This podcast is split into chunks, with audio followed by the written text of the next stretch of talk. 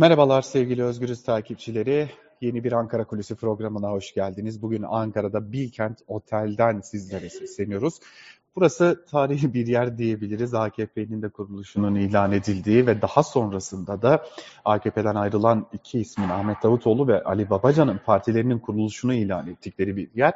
Tabii 28 Şubat 2022 tarihinde ise burada yepyeni bir yere adım atıldı. O da 6 siyasi partinin anayasa mütabakat metni açıklanmıştı. Ve 28 Kasım 2022 tarihinde yani aradan tam 9 ay geçtikten sonra ise yine aynı adreste, aynı salonda Türkiye siyasi tarihinin kırılma noktalarının yaşandığı o adreste bu defa 6 siyasi partinin güçlendirilmiş parlamenter sistem anayasa değişikliği teklif metni kamuoyuyla paylaşıldı. Ve bu metin ile birlikte 6 siyasi partinin nihai hedefinin ne olduğu yani Türkiye'ye ne vaat ettikleri, anayasal düzlemde nasıl değişikliklere gidecekleri de e, böylelikle ortaya çıkmış oldu. E, önce atmosferi aktarmakta fayda var. Altı siyasi partinin lideri CHP, İyi Parti, e, Saadet Partisi, Demokrat Parti, Gelecek Partisi ve e, Deva Partisi'nin liderleri ve kurmayları bugün burada Bilkent salonunda, Bilkent Oteli'ndeki salondaydılar. Buradan gerçekleştirdiler açıklamalarını. Liderler 28 Şubat'ta olduğu gibi bugün de açıklamayı dinlediler. Ardından da sahneye çıkıp fotoğraf verdiler. Altı partinin kurmayları bu değişiklik teklifi üzerinde çalışan kurmayları sahneye geldi, kürsüye çıktı ve kendileri için ilgili olan bölümü kamuoyu ile paylaşmış oldular. Peki bu değişiklikte neler var? Belki en önemli nokta bu olacak. Bu değişiklikte en öne çıkan maddelerden biri ya da hususlardan biri elbette ki muhalefetin baskılanmayacağının taahhüt edilmesi ve muhalefetin güçlendirileceğinin denetleme mekanizmasının daha da arttırılacağının e, taahhüt edilmesi. Şimdi elimdeki notlara da bakıyorum. Notlara göre tam 167 maddelik bir değişiklik öngörülüyor. 12 Eylül Anayasası'nın üzerinden geçen 40 yılın ardından tam 167 maddelik bir değişiklik hedefleniyor.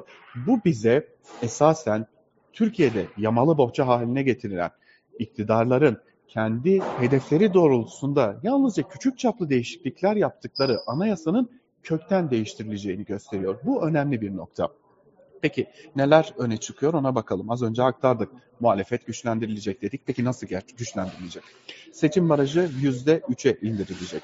Yine hazine yardımı %1 oy alan her partiye verilecek. Böylelikle seçim süreçlerinde, propaganda süreçlerinde hazırlanacak olan partilerin e, adeta güçlendirilmesi sağlanacak. Bu aynı zamanda mecliste 2, 3, 4 değil çok sayıda siyasi partinin olmasının önünü açacak. Meclisteki tüm farklılıklar daha fazla ön plana çıkmış olacak. Daha farklı değişiklikler de söz konusu. Biraz da onları aktarmakta fayda var. Örneğin değişikliklerden biri mecliste kim çoğunluktaysa komisyonların başkanlıklarını o isimler üstlenir ve o komisyon başkanlıklarını üstlenmekle de kalmaz. Son söz yine çoğunluğa aittir. Tabi elbette ki çoğunluğun yine sözü e, geçerli olacak bu anayasa metninde de. Lakin Türkiye'nin en önemli konularından biri bütçe hazırlanması, bütçenin nereye harcandığının tartışılması gibi konular var. Sayıştay bu konuya ilişkin çeşitli denetimler yapar. Bu denetimlerden elde edilen verileri de raporlaştırarak Türkiye Büyük Millet Meclisi'ne gönderir ve Plan ve Bütçe Komisyonu'nda bu değişiklikler ele alınır. Daha doğrusu bu e, harcamalar ele alınır. Ancak bu kamuoyundan biraz uzakta gerçekleşir ve muhalefetin söz yetkisi birazcık kısıtlanır. Hatta fazlasıyla kısıtlanmış son dönemde gördüğümüz üzere. Şimdi bir kesin hesap komisyonu kurulacak. Bu kesin hesap komisyonu Sayıştay'ın gönderdiği raporları, bütçenin nereye harcandığını ele alacak. İşte bu harcamaları denetleyecek olan kesin hesap komisyonunun başkanı ana muhalefet partisinin belirleyeceği bir isim olacak. Bu da önemli bir diğer ayrıntı. Öte yandan Türkiye'nin tartıştığı önemli konulardan biri parti kapatmalar. Zorlaştırılacak.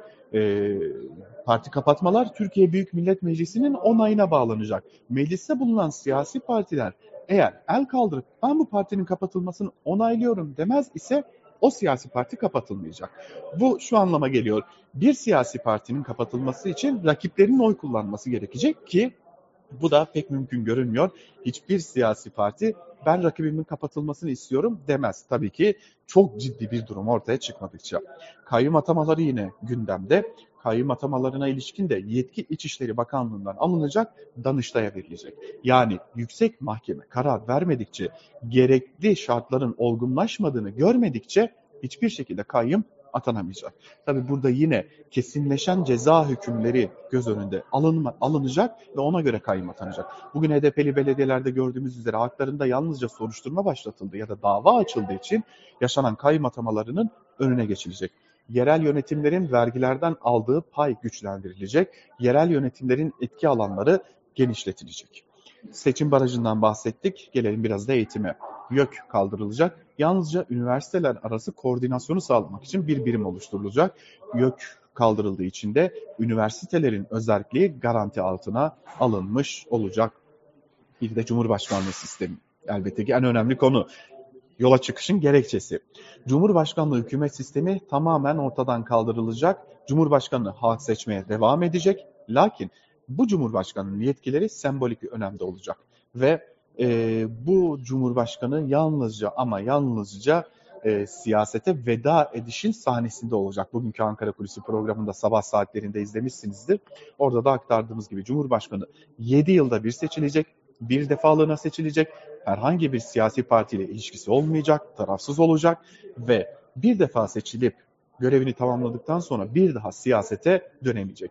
Tabii burada önemli bir tartışma konusu var. Neden bu noktada e, hala Cumhurbaşkanı'nı halk seçiyor? Burada bildiğimiz, duyduğumuz bir bilgiyi aktarmakta fayda var. Partiler tam olarak burada uzlaşamadılar. Halk mı seçsin, meclis mi seçsin noktasında. Ama bu nedenle de dokunulmadı ve halkın seçimine tekrar bırakılmış oldu. Ama burada şunu aktarmakta fayda var. Sembolik etkileri olacak Cumhurbaşkanı'nda. 167 maddeden bahsettik. Burada temel hak ve özgürlükler e, genişletilecek. 167 madde değiştirilecek. E, elimizde bir teklif metni var. Bu teklif metnine göre de çok sayıda e, değişiklik yapılacak. Örneğin hayvan hakları konusu Türkiye'de son günlerde çok çok gündemde. E, yürürlükteki metinde sağlık, çevre ve konut ibaresi yer alırken e, bu değiştirilecek ve sağlık, çevre, hayvan hakları ve konut ibaresi eklenmiş olacak. Böylelikle de e, hayvan hakları da anayasaya girmiş olacak. Peki 167 madde var. Burada uzun uzadıya anlatmak için belki de süremiz yetmeyecek. Ama yargı konusunda da bir başlık açmak gerekiyor. HSK, Hakimler ve Savcılar Kurulu, başkanlığını Adalet Bakanı yapıyor. Yani bir siyasetçi yapıyor. Bir partinin temsilcisi yapıyor. Buna son verilecek. Hakimler ve Savcılar Kurulu ikiye ayrılacak. Hakimler Kurulu'nda hiçbir şart ve koşulda Adalet Bakanı temsilci olarak yer almayacak. Müsteşarı da, yardımcısı da ya da yer almayacak. Yalnızca hakimlerden oluşacak bu kurul seçimle göreve gelecekler. Böylelikle üzerlerindeki siyasi baskının kaldırılması hedefleniyor. Bunu somutlaştıracak olursak malum Şanlıurfa Adliyesi önünde Emine Şen Yaşar yıllardır adalet arayışını sürdürüyor. İşte hakimler bağımsızlıklarını, üzerindeki siyasi otoritenin baskısını kaldırdıktan sonra belki de doğru kararı daha yakın bir süreçte verebilecekler. Peki ortaya çıkan bu metin son hal mi? Elbette ki değil. Bu altı siyasi partinin üzerinde uzlaştığı ve önerdikleri bir metin. Bundan sonra neler olacak? Türkiye'nin 81 ilinde toplantılar düzenlenecek. Bu toplantılarda yurttaşlara, sivil toplum kuruluşlarına, medya temsilcilerine, sendikalara yani aklımıza gelebilecek bütün toplumsal kesimlere bu değişiklik teklifi anlatılacak. Bu değişiklik teklifi üzerinden tartışmalar yürütülecek. Belki orada çeşitli maddelerde değişiklikler yapılacak. Bir metin daha ortaya çıkacak. İlerleyen dönemde olur da altılı masa ve belki de ayrı duran muhalefet partileri de birlikte mecliste anayasa yapabilecek çoğunluğu yani 360 ve üzerindeki milletvekili sayısını elde edecek olurlar ise de bu defa meclisteki anayasa komisyonuna gelecek bu metin ve orada tartışılacak. Geriye gidiş olmayacak ancak ileriye gidiş olacak diyor parti kurmayları. Ve bunun üzerinden de en nihayetinde referanduma götürülmesi planlanıyor. Bu anayasa değişikliğinin e, önümüzdeki meclis açılacak yeni döneminde diyelim ve az önce aktardık Türkiye'nin çeşitli noktalarında toplantılar düzenlenecek. Somut olarak yurttaşlara ne vaat edildi? Bu değişikliğin yurttaşların hayatında neleri değiştireceği de yine bu metin ile birlikte toplumda paylaşılmış olacak. Altı siyasi partinin lideri buradaydı. Açıklamaları izlediler, birlikte fotoğraf verdiler. Kitapçıkla birlikte bir fotoğraf verdiler. Ardından da buradan ayrılıp Demokrat Parti Genel Merkezi'ne geçtiler. Demokrat Parti Genel Merkezi'nde ise bu defa altılı masanın gündemindeki diğer konular ele alınacak. Komisyon çalışmaları değerlendirilecek. Bu komisyon çalışmalarında ele alınacak en temel nokta ise artık ortak program. Yani altı siyasi partinin belki daha fazla siyasi partiyle kuracağı ittifakın nasıl bir e, ortak programla, nasıl bir seçim beyannamesiyle halkın karşısına çıkacağını ele alacaklar. Aralık ayının en geç sonunda da bu ortak program belli olacak ve hemen ardından da iki önemli nokta konuşulacak. Adaylık ve ittifak. İttifak ortak seçim listeleriyle mi seçime girecek? Ya da belirli bölgelerde ortak seçim listeleriyle mi seçime girecek? Bu konuşulacak ve tabii ki ortak aday konuşulacak. Bu ortak aday ise Ocak ayının ikinci haftasında konuşulacak. Ele alınacak ve kamuoyuna açıklanmış olacak. Peki uzun zamandır basında da konuşulduğu gibi altılı masa içerisinde bir gerilim var mı? Elbette ki bazı gerilim noktaları söz konusu. Özellikle son dönemde İyi Partili Yavuz Ağıralioğlu'nun açıklaması ile bir de buna baktığımızda karşısından gelen CHP Grup Başkan Vekili Engin Altay'ın açıklamaları bir gerilim yaratmış durumda. Lakin altı partinin birlikte verdiği fotoğraf, daha doğrusu altı parti liderinin birlikte verdiği fotoğraf bize gösteriyor ki bu gerilim aşılmayacak bir gerilim değil. Bitirirken çok önemli bir bilgi verelim. Ee, Ankara Büyükşehir Belediyesi Başkanı Mansur Yavaş'ın son yaptığı bir görüşmede kendisinin adaylık niyetinin olmadığını, bu noktada bir beklentisinin de olmadığını aktardığı belirtiliyor.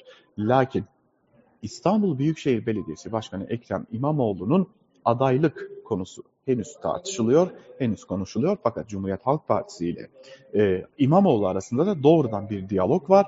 Belki bu gerilimde ya da bu tartışmada önümüzdeki günlerde aşılmış olacak ve böylelikle altı partinin göstereceği aday adım adım belirlenmiş olacak. Biz Ankara'da Bilkent Otel'den tüm gelişmeleri sizlerle paylaştık. Buradan yayınımızı noktalıyoruz. Buradan Demokrat Parti Genel Merkezi'ne geçeceğiz. Demokrat Parti Genel Merkezi'nde yapılacak ve başlayan toplantıda neler konuşulacak, neler tartışılacak bunları da sizlerle paylaşıyor olacağız. Şimdilik Ankara Kulisi'nden, Ankara Bilkent Otel'den bu kadar diyelim. Bir başka programda görüşmek umuduyla. Hoşçakalın.